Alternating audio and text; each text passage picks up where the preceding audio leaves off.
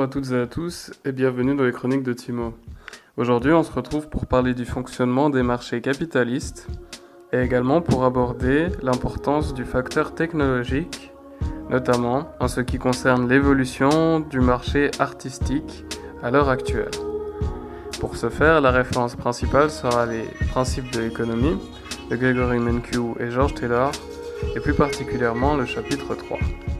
À cet effet, il est vu que différents facteurs influencent les quantités offertes et demandées au sein des marchés capitalistes.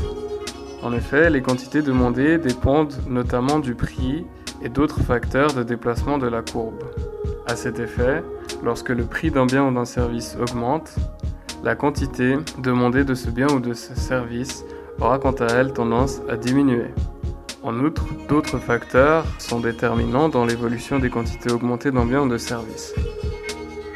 On parle alors de facteurs de déplacement de la courbe. Parmi ces facteurs, il y a le revenu du consommateur, les préférences des consommateurs, la taille et la structure de la population du marché concerné, les dépenses en publicité et les anticipations des consommateurs. Les quantités offertes vont également dépendre euh, du prix du bien ou du service concerné. Dans ce cas-ci, la courbe va être montante de la gauche vers la droite et aura donc une pente positive, à savoir que plus le prix du bien va être élevé, plus les quantités qui peuvent être produites de ce bien ou de ce service vont être grandes. D'autres facteurs peuvent engendrer des déplacements le long de la courbe de l'offre.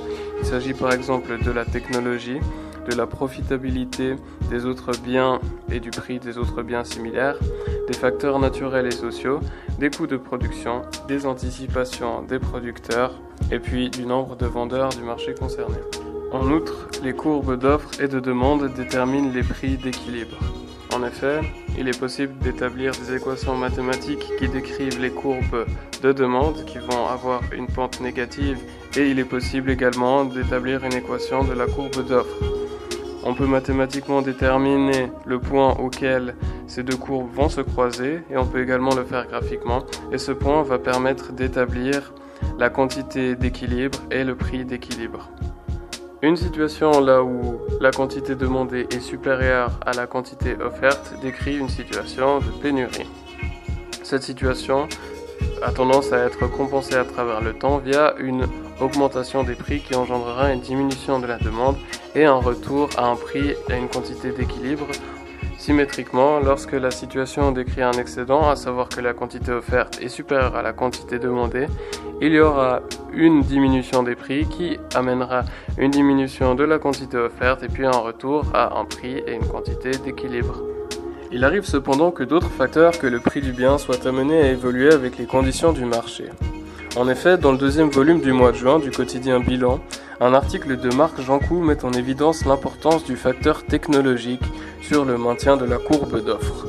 Dans ce dernier, il est vu que suite aux mesures restrictives mises en place euh, suite à l'apparition du coronavirus 2019, les foires artistiques physiques, contraintes de fermer temporairement, prévoient, selon cette source, une diminution de 50 à 75% de leurs ventes entre 2019 et 2020. À ce titre, afin de préserver un prix de vente des biens similaires et une place au sein de ce marché, l'augmentation des galeries en ligne permettra de substituer l'effort physique en progressive disparition pour ces firmes. Alors si ici, le recours à la technologie permet aux firmes revendant des œuvres d'art de se maintenir au sein du marché, il existe probablement des domaines où l'innovation technique amène des firmes à sortir des marchés concurrentiels. À ce titre, quelles solutions s'offrent, selon vous, aux métiers menacés par l'avancée technologique? Je vous invite à faire part de vos réflexions, questionnements et remarques sur le sujet.